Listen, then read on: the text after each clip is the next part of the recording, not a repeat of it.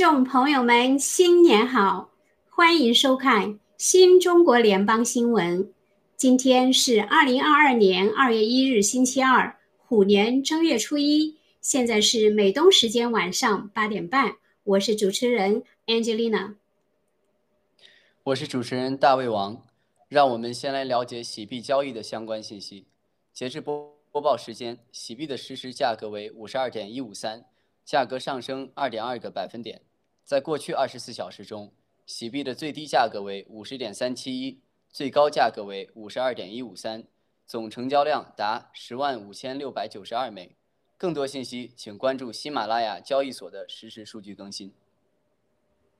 接下来是今天的新闻播报。首先，代表节目组给各位观众拜个年，祝愿大家在新的一年里生活如虎添翼。阖家福寿双全。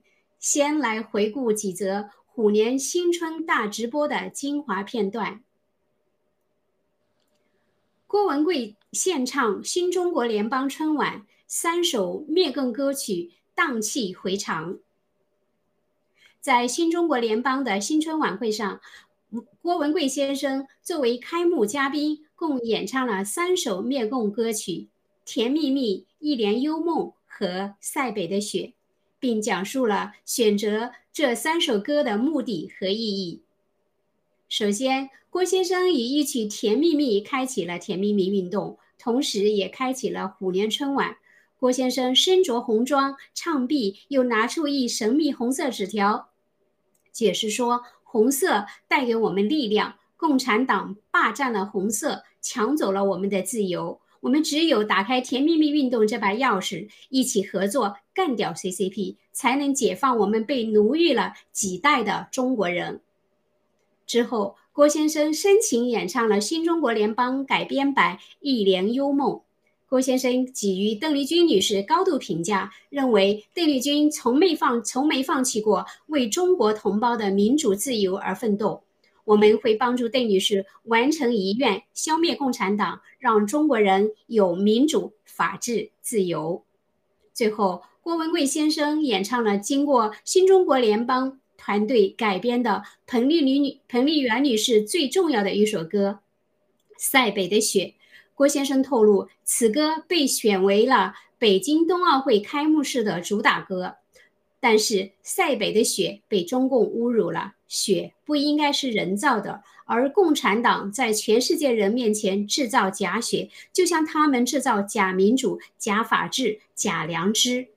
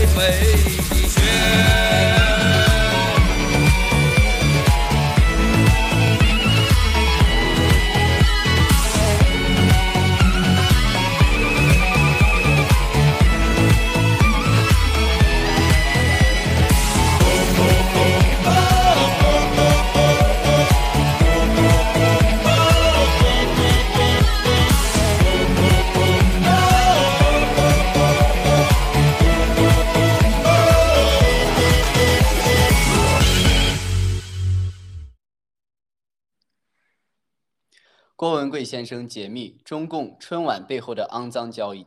郭文贵先生在虎年新春大直播中透露，自己曾经到过中共中央电视台春节联欢晚会的现场，见证了这档深受中国老百姓喜爱的节目背后虚假及肮脏的嘴脸和交易。另外，郭先生还指出，每一个新中国联邦人都应该知道，社会主义的本质就是当权者可以不加节制地肆意挥霍民脂民膏。而实际上，一个正常的政府应该是在帮人民、救人民，给人民带来更下花费人民创造的财富。一起听听郭先生怎么说。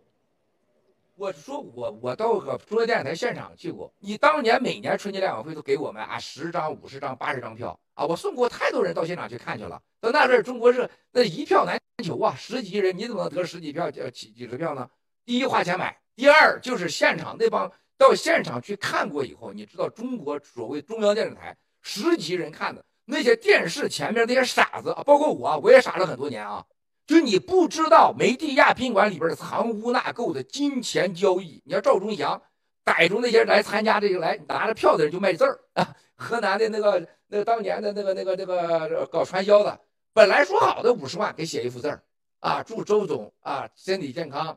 什么什么什么安康什么公司健康写完了追出门去，你得给我再加一百万，我得二百万。为啥？我字儿跟你写的多。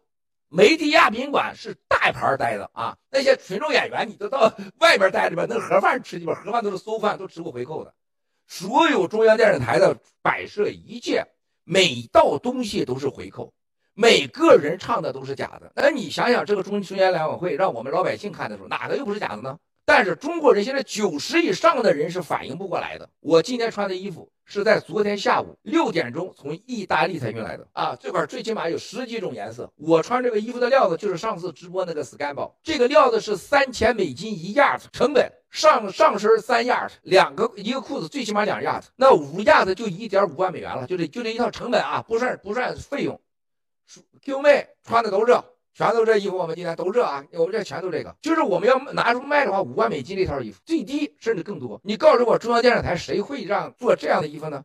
我们后边今天啊，我们这个所有打印出来的这些都是，你看红的，第一次是红的，带这个呃四十九星信仰之星。我给这个 C C 啊嗝屁，我说你打这个，他吓一大跳。他你确定吗？我说我确定，红色不能让共产党垄断，就像中国的权利不能被共产党垄断一样，幸福和健康也不能是共产党说了算。就像恭喜发财，然后得党先党先强大，所谓爱国爱党才能发恭喜发财，放狗屁呢？是不是？我们中国人每个人都要懂一个道理：没有一个国家政府创造一分财富的，所有的财富都是老百姓创造的，他是替你花的。社会主义就是把所有人民创造财富花完以后，集体痛苦。这就叫社会主义，资本主义是所有人挣的钱给政府拿走百分之二十五，甚至百分之四十，让他管理健康、保险、公共医疗、军队保护，剩下的钱给老百姓花了去，这是本质的不同。那么我春春节联欢会花的谁的钱？花的你们的钱。但我们新中联邦花的是什么？没有任何人付拿我一分钱，而且今天的节目还在救人、救战友，本质不同。那么我们的红色是什么啊？我们的红。是铲铲除邪恶的红，而不是共产党的流血的红。它是它不是血染的红旗啊，它是杀人后血染的红旗。它是鲜血的崇拜啊，我们是太阳的崇拜啊，不一样。我们崇拜太阳，他崇拜鲜血、暴力。所以你看，我们今天的旗子进在这里，钢琴，你们好好看这钢琴啊，这是刚买的钢琴啊，十四万美元买这么现代的钢琴，灰的、黑的这个琴。Q 妹一个人坐在这儿，Q 妹弹钢琴，一琴赢天下。接下来两首歌啊，我保证战友们你们震撼。我们练了几千遍的这歌，就这钢琴从那买过来放在这儿啊，然后我们就开始练了。这个甜蜜蜜没改歌词，后两首都是改歌词的啊。我们一琴代表了中央电视台那一群子一群子造假的孙子们。你看现在中央电视台正在播的什么，都是假录假唱，但是老百姓付的是真钱，老百姓付的是真情感。如果任何中国人有脑子，说你中央电视台那个呃演的节目谁付钱？你现在唱的歌是真唱是假唱？你所有的后面有没有藏污纳垢、性交易？中央电视台可能是中国人除了厕所之外、妓院之外最肮脏的地方了，但是它叫今天迎除夕。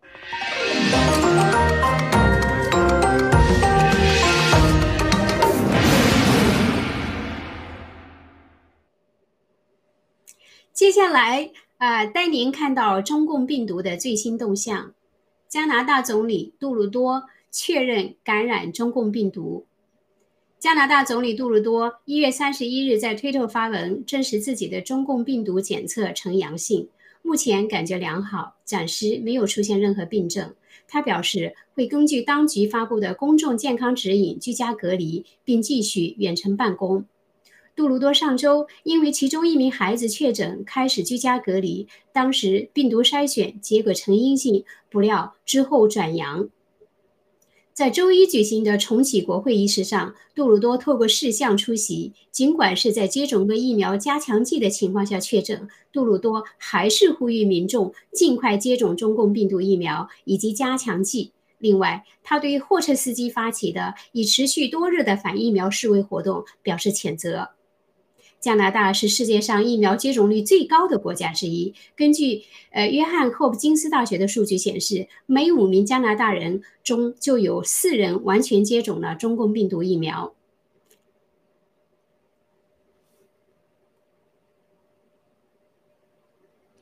中共病毒疫苗导致美国青壮年死亡人数暴增百分之一百四十。外媒近日揭露了一组惊人数据。显示，在2020至2021年间，美国青壮年的死亡率暴增了百分之一百四十，而中共病毒疫苗的广泛推行就是这场巨大灾难背后的主因。世界著名肺科医生皮埃尔·科里警告：如果我们继续给健康的人注射这些有毒的实验性疫苗，我们会目睹死亡人数甚至达到到达一个难以想象的规模。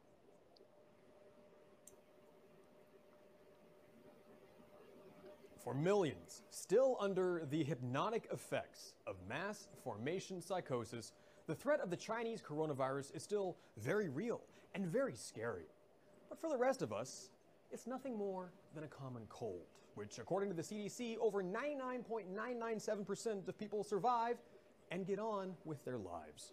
However, there does seem to be one alarming pandemic sweeping the globe, and it has nothing to do with catching the coronavirus. In fact, it's quite the opposite because this is a pandemic of the vaccinated. While many Americans still suffer from the delusion that COVID is the end of the world that we must take these experimental injections promoted by the dog killing, orphan murdering Dr. Anthony Benito Fauci, in reality, it is the vaccines which present a very real danger. World renowned pulmonary doctor Pierre Corey says despite the media hype, the injections for the China virus are not safe, are not effective, and are causing a huge number of deaths. For every age range, everyone, the all cause mortality rate, meaning the numbers of people just dying for any reason, is dramatically higher for the vaccinated than the unvaccinated.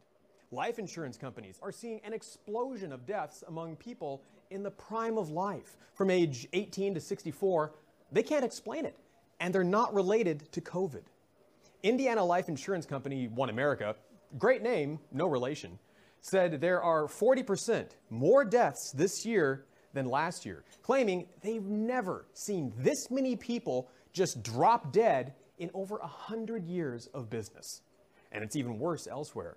From 2020, before the vaccines were imposed on otherwise healthy Americans to 2021, the mortality rate among this prime age group absolutely skyrocketed to over 140% above normal, far outpacing the death rates from just one year earlier.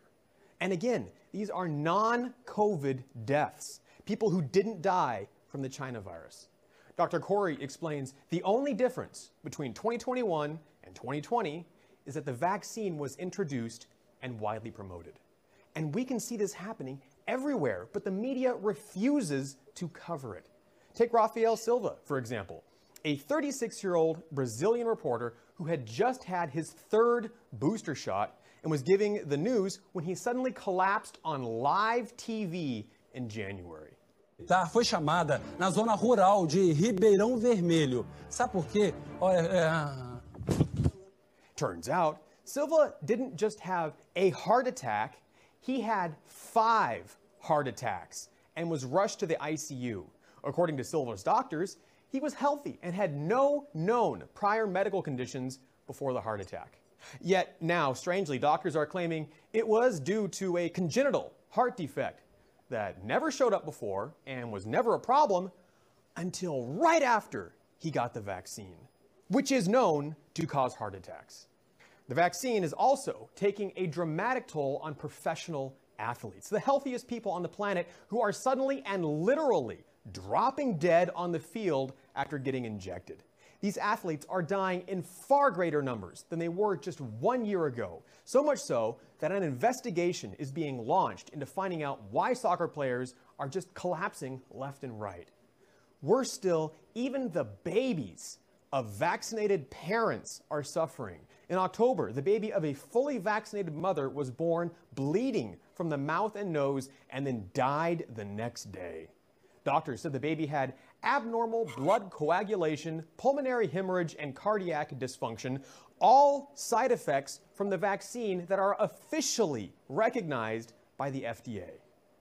And the craziest part of all of this is that the vaccines don't even work.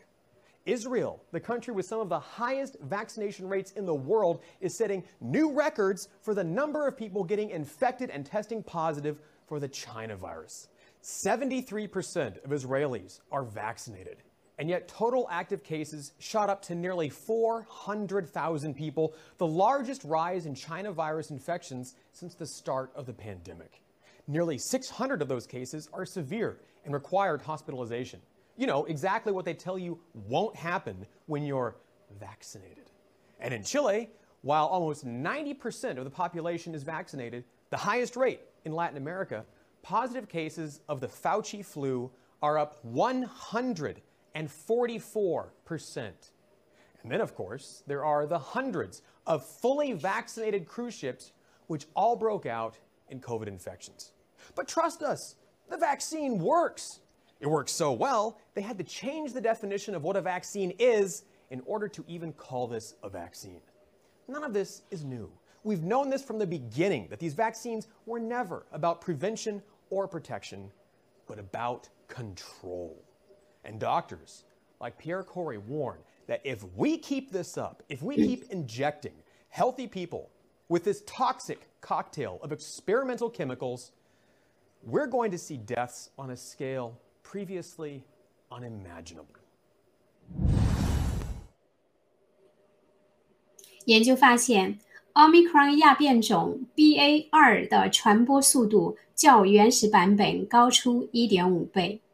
外媒二月一日报道，一项由丹麦国家血清研究所、丹麦统计局和哥本哈根大学等机构共同完成的研究显示，Omicron 的亚变种 BA.2 的传播速度较原始版本相比更快、更强。该研究分析了去年十二月至今年一月的数据，显示。在感染奥密克戎亚变种 BA 二的人中，有百分之三十九的机会在一周内将病毒传染给其他人，而感染原始版本的几率是百分之二十九。也就是说，BA 二变异株的传播速度是原始版本奥密克戎的一点五倍。另外，研究人员还指出，BA 二变异株不但传染力更快，隐匿性也更强，难以被及时检测出来。目前，全球超过百分之九十八的奥密克戎感染个案均只涉及原始版本 BA 一，但在丹麦，BA 二的短时间内已经取代了 BA 一，成为当地的主流病毒株。全球首支供五岁以下儿童接种的中共病毒疫苗或于二月底面世。外媒二月一日引述消息人士指。供五岁以下儿童接种的中共病毒疫苗预计最快可在二月底开放使用。报道指出，共同参与研发的美国药厂辉瑞以及德国生物公司 BioNTech 预期今日今日内就会向美国食品及药物管理局递交申请，批准该款疫苗的紧急授权。这款以两针为完全接种剂量的疫苗，在未来数周内将经过多个部门的审查，终若获得批准。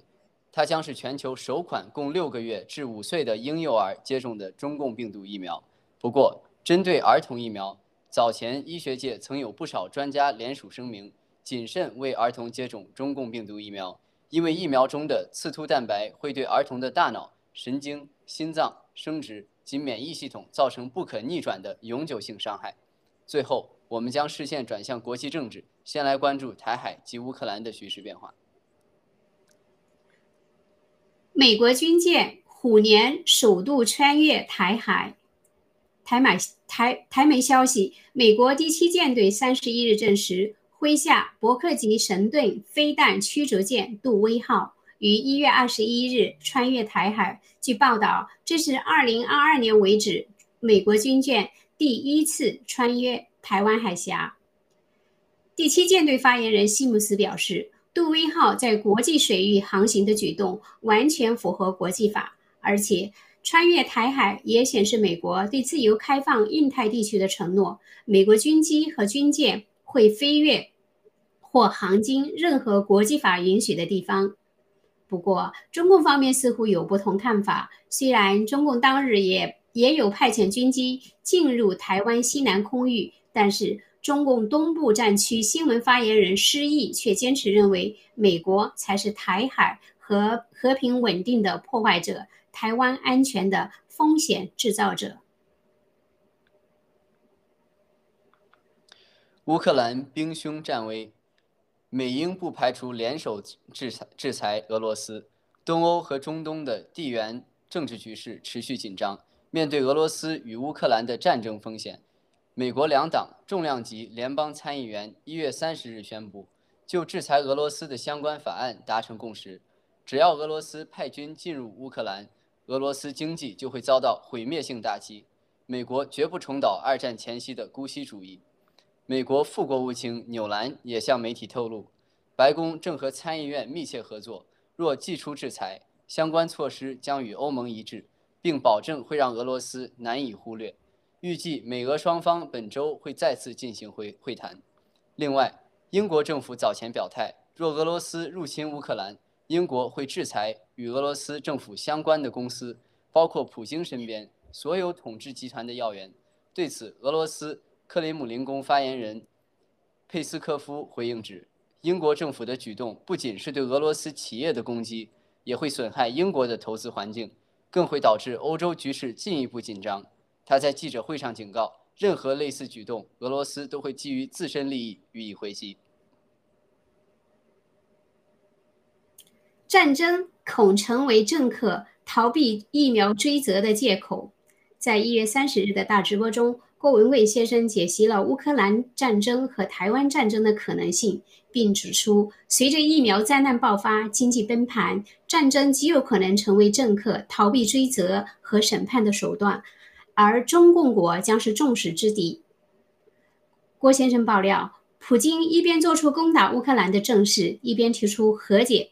和谈条件，目的是将天然气管道输输送欧洲，而且要求欧盟书面书面承认欧洲不不东扩。打不打这一仗，普京都是赢家。反观习近平对台湾，则是出于政治野心，是想当千年明君现代版秦始皇，巩固习江山的需要。如果不打台湾，中共国面临越来越严重的内外经济压力。习若攻打台湾，美欧日会以观察员身份参战，在最短的时间内结束战争。即使美国、北约不参战，也会有严厉的经济制裁。目前，世界已经开始认识到疫苗造成的灾难远胜于病毒。关于医学界、科学界正站出来揭露疫苗大屠杀真相，美加的大卡车司机带动了全球范围的反击权。他说会加速欧洲和中国、中共的啊决战。哎，我说这个观点是什么呢？他说本质政客会被愤怒的民众众民众声讨追责，这些政客为自保必然会发动战争。郭先生揭露。欧洲已经意识到，乌克兰战争本质上源于中共对俄的经济支持。要解决乌克兰危机，必须首先灭掉中共。接下来大家要看到疫苗政治，大家你记住，这么多人死，在美国林肯纪念中心白宫正对面，无数美国人聚集。说这是人类大屠杀，社交媒体大封杀，这是阴谋。mRNA 是让人死亡的一场人类大屠杀的医学灾难。你觉得强制推广疫苗的人谁能有好下场？全地球。不但如此，兄弟姐妹们，不但不看没有好下场，这个惨局大家没有任何人你可能估量得到。这个欧洲的咱咱们这哥们儿昨天跟我说，他 Miles，如果是欧洲面临着美国和加拿大和日本最后承认说疫苗完全是灾难，确实打了疫苗的人会得癌症。会有很大距离促使。我告诉大家，世界的疫苗军事、疫苗政治、疫苗经济，它就突然间就来了。他们说到那时候，不是普京想在乌克兰干一票就走了，也不是习太阳想到台湾干一票就走了，以为美国从来不可能同时打打赢两场战争，以以为欧洲也不敢同时参与两场战争。他说，恰恰相反。马克龙、鲍江森、德国、西班牙、意大利，就为了这些政治家活下去啊，他们自己也要搞战争。